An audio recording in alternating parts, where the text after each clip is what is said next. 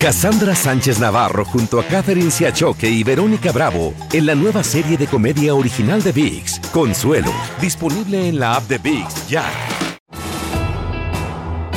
Bienvenidos al podcast de Noticiero Univisión Edición Nocturna. Aquí escucharás todas las noticias que necesitas saber para estar informado de los hechos más importantes día con día. Viernes 8 de septiembre, así terminamos la semana. Enfrentamiento entre migrantes y policías en las afueras de un refugio en Nueva York termina con arrestos y decomisos de motos y bicicletas estacionadas ilegalmente en la acera. Las quejas de los vecinos por la obstrucción de la vía peatonal provocaron esta redada. Un policía de Filadelfia termina acusado de asesinato en primer grado después de dispararle a un joven puertorriqueño al que perseguía por conducir de manera errática. Imágenes de las cámaras corporales revelan el trágico momento de la balacera. Luego de un enorme operativo por tierra, por aire, las autoridades de Reynosa, Tamaulipas, México logran detener al presunto líder del cártel del Golfo, conocido como el comandante Roque. Y el gobierno de Panamá incrementará las deportaciones, construirá infraestructura en la provincia de Darién para contener el flujo migratorio récord por la peligrosa jungla. Comienza la edición nocturna. Este es Noticiero Univisión Edición Nocturna con León Krause y Maite Interiano. Muy buenas noches y gracias por acompañarnos. Un incidente a las afueras de un albergue para migrantes en Brooklyn terminó con un enfrentamiento, León, con la policía que arrestó a varios de ellos. Todo empezó con quejas de los vecinos a este refugio que es solo para hombres. Parece que estaban dejando motos, bicicletas de manera indebida ahí en la banqueta, en la acera. Eso estaba obstruyendo el paso. Fabiola Galindo nos cuenta en qué terminó la historia y qué cargos van a enfrentar los arrestados. Eh. Con golpes terminó la confiscación de motonetas ilegales afuera de un refugio para inmigrantes en Nueva York.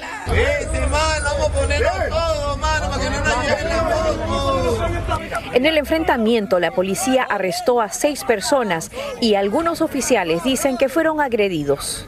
Por el simple hecho de que no nos, dejamos, no nos queríamos dejar quitar las motos. Él es uno de los seis arrestados que luego fueron liberados y expulsados del refugio. Porque me metí a ayudar al compañero que le estaban pegando, como cuatro o cinco policías le estaban, le estaban pegando ahí en esa esquina ahora no tienen el sustento para sus familias y deben asistir a la corte criminal por supuestamente resistirse al arresto y agredir a la policía. Este tipo de operativos en los que la policía decomisa las motonetas no registradas o ilegales son comunes, pero no solucionan el problema de los obstáculos que enfrentan los migrantes a la hora de buscar trabajo. Este otro joven fue hospitalizado tras recibir el impacto de una pistola taser que fue utilizada por la policía, asegura. Aquí uno le faltan 10 días, 15 días máximo para que lo voten de aquí a uno.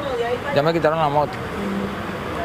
Ahora, ¿cómo hago para generar plata si ahora no tengo el recurso para generar billetes para, para, arrendarme? Varios recibieron notificaciones de que deben dejar los refugios y buscar un lugar en donde vivir, como lo ordenó el alcalde, quien esta semana fue criticado por estas declaraciones. This issue will destroy New York City. Destroy New York City pero al día siguiente le dio la bienvenida a los niños de familias recién llegadas cuando comenzaron las clases escolares, en una crisis que no parece dar tregua. Y bueno, este incidente se originó cuando los vecinos del refugio se quejaron de que algunas de las motonetas estaban siendo conducidas en los andenes sin registración y sin seguro por accidentes. La policía confiscó 16 de estos vehículos y acusan a los detenidos por obstruir la justicia. Estaremos pendientes. Por ahora, regreso al estudio.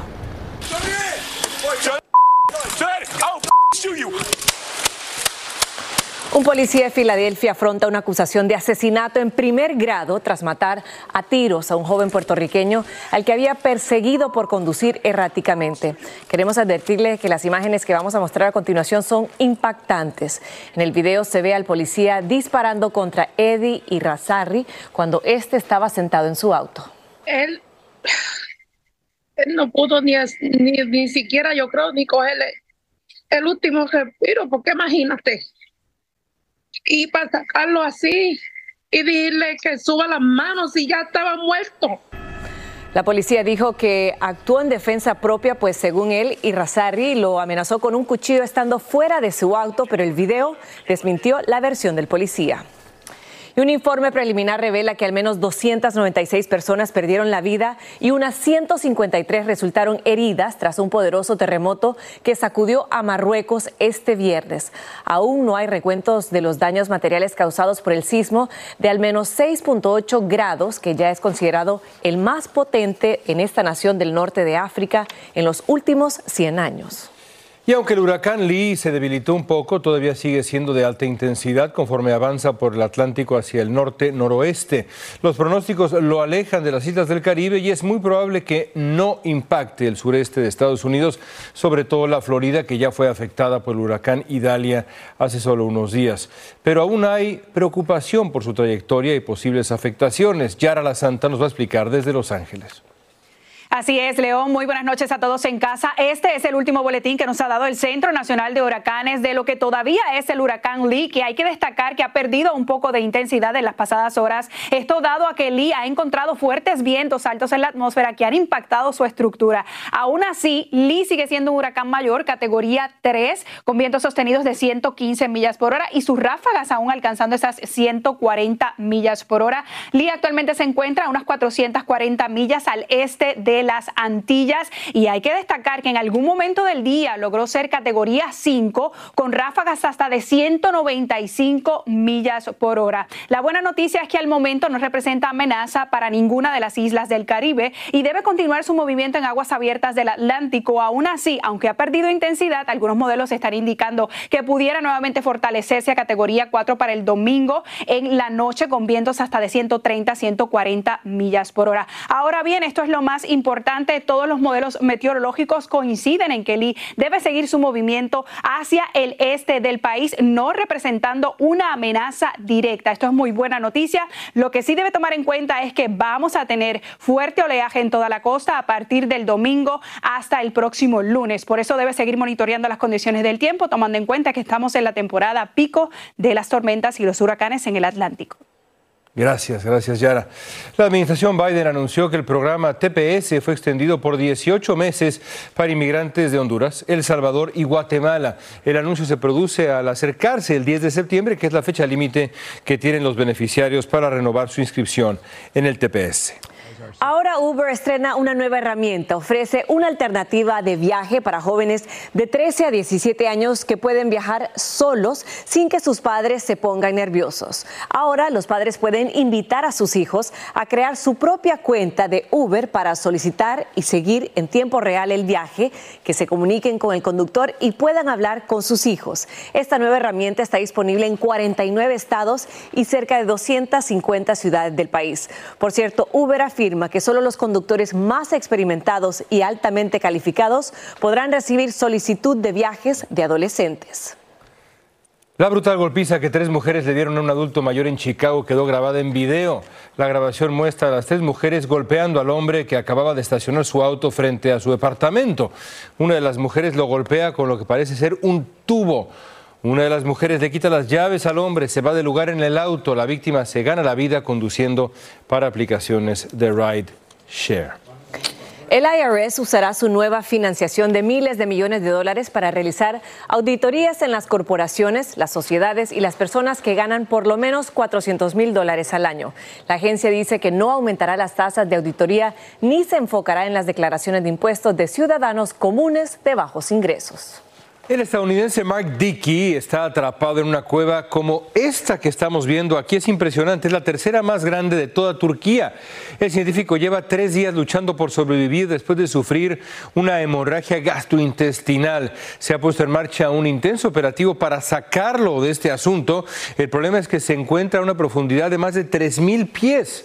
Los expertos aseguran que el rescate podría tomar varios días. Imagínense nada más. Algo Increíble. El expresidente de la Cámara de Representantes, Nancy Pelosi, anunció que buscará la reelección a su escaño. La líder demócrata de 83 años de edad se presentará como candidata para un nuevo periodo en el Congreso en las elecciones generales del 2024, en la que los demócratas buscarán recuperar el control de la Cámara.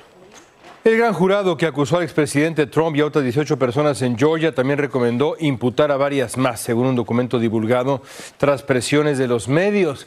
Entre estos nuevos acusados están el senador de Carolina del Sur, Lindsey Graham, los ex senadores de Georgia, David Perdue y Kelly Loeffler, y el ex asesor de Seguridad Nacional, Michael Flynn. Estás escuchando la edición nocturna de Noticiero Univisión.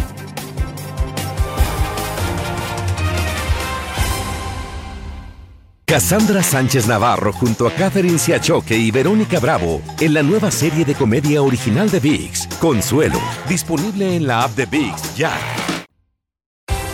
Continuamos con el podcast de la edición nocturna de Noticiero Univisión.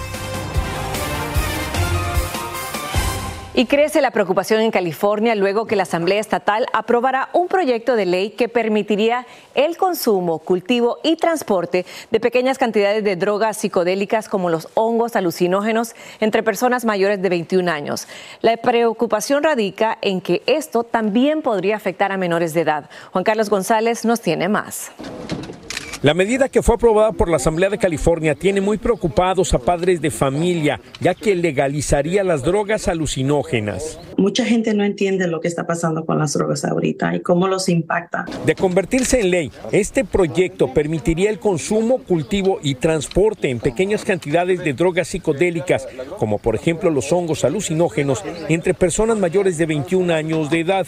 Sin embargo, según esta activista, la medida tendría un efecto devastador en los menores de edad. Muchos niños piensan que cuando estas drogas ya son legales, ellos las pueden usar, no solamente edades de, de 18 o 25 años, estamos hablando de niños de 12, 15, 14 años. Cinco de los 13 republicanos de la Asamblea Estatal se unieron a sus colegas demócratas votando a favor de la propuesta. Este residente de Los Ángeles, quien prefiere el anonimato, ve la medida como algo no tan grave. Es algo de que es natural, de que ha estado por milenios desde que se creó el mundo la gente puede utilizarlo siempre y cuando no altere de una manera drástica o violenta el carácter o la personalidad del individuo. Cabe señalar que de cualquier manera la comercialización de estos alucinógenos seguiría estando prohibida. La medida llegará la próxima semana al Senado Estatal de California, donde se cree que va a ser aprobada sin ningún problema. Si es así, pasaría a manos del gobernador de California, Gavin Newsom, quien por cierto no se ha manifestado de manera pública hasta ahora sobre sus intenciones de firmarla o vetarla. En Los Ángeles, Juan Carlos González, Univisión.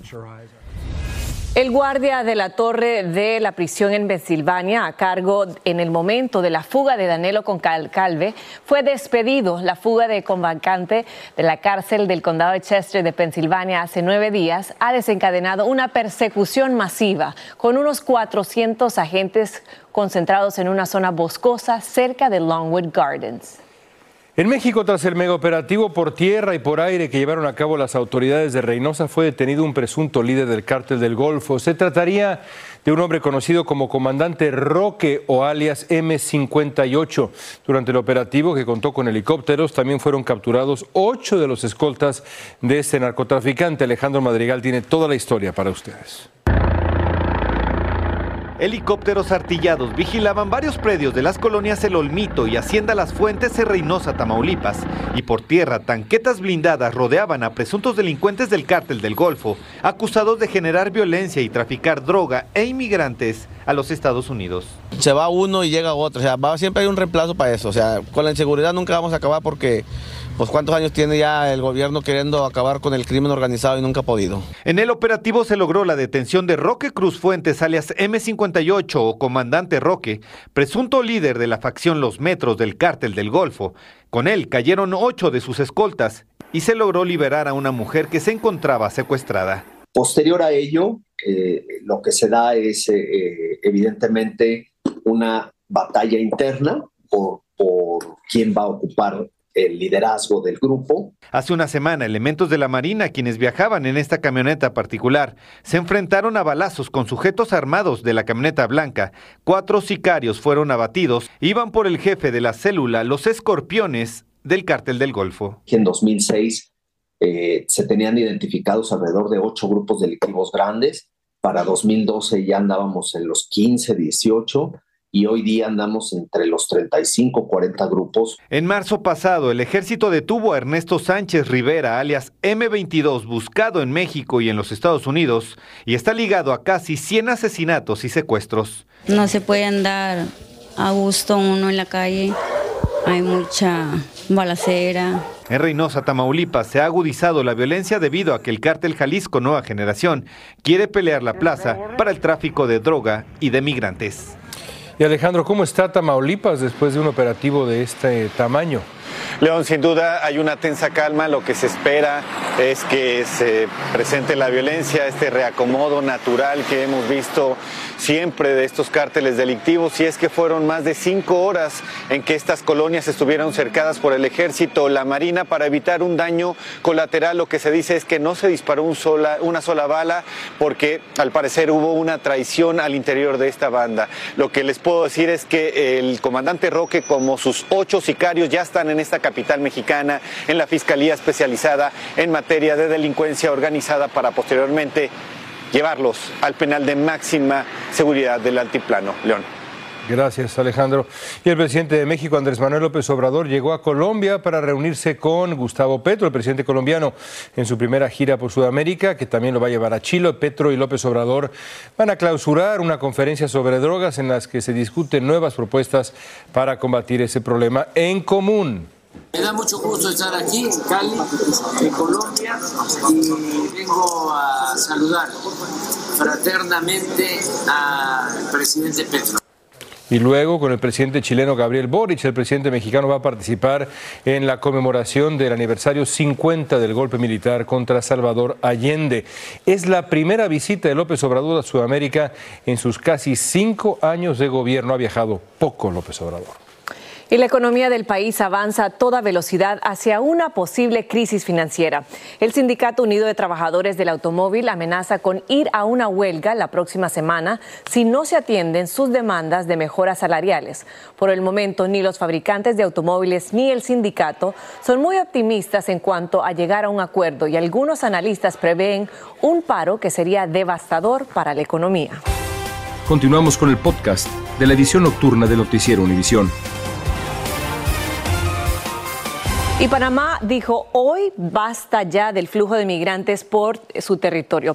Anunció que aumentará las deportaciones y que construirá infraestructura en la provincia de Darién para impedir el cruce de migrantes por esa zona selvática. A los visitantes también se les exigirá llevar al menos mil dólares por persona al entrar al país.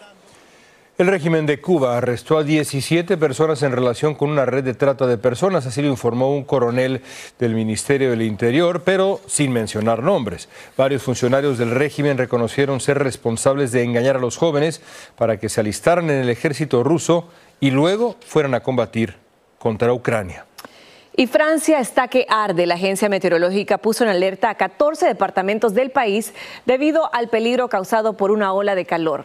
Las temperaturas se esperan alcancen los 95 grados Fahrenheit en la zona de París y entre 97 y 99 grados en la región central. Se ha aconsejado a la población tomar mucha agua y mantenerse bajo techo. Mientras tanto, los restos del tifón Haikui desencadenaron inundaciones repentinas y deslizamientos de tierra, como ven ustedes ahí en Hong Kong. Las lluvias históricas provocaron que enormes torrentes de agua se precipitaran sobre las carreteras, vean nada más, dejando a vehículos parcialmente sumergidos, provocando suspensiones del transporte público, además del cierre de las escuelas. Así está el clima en el mundo.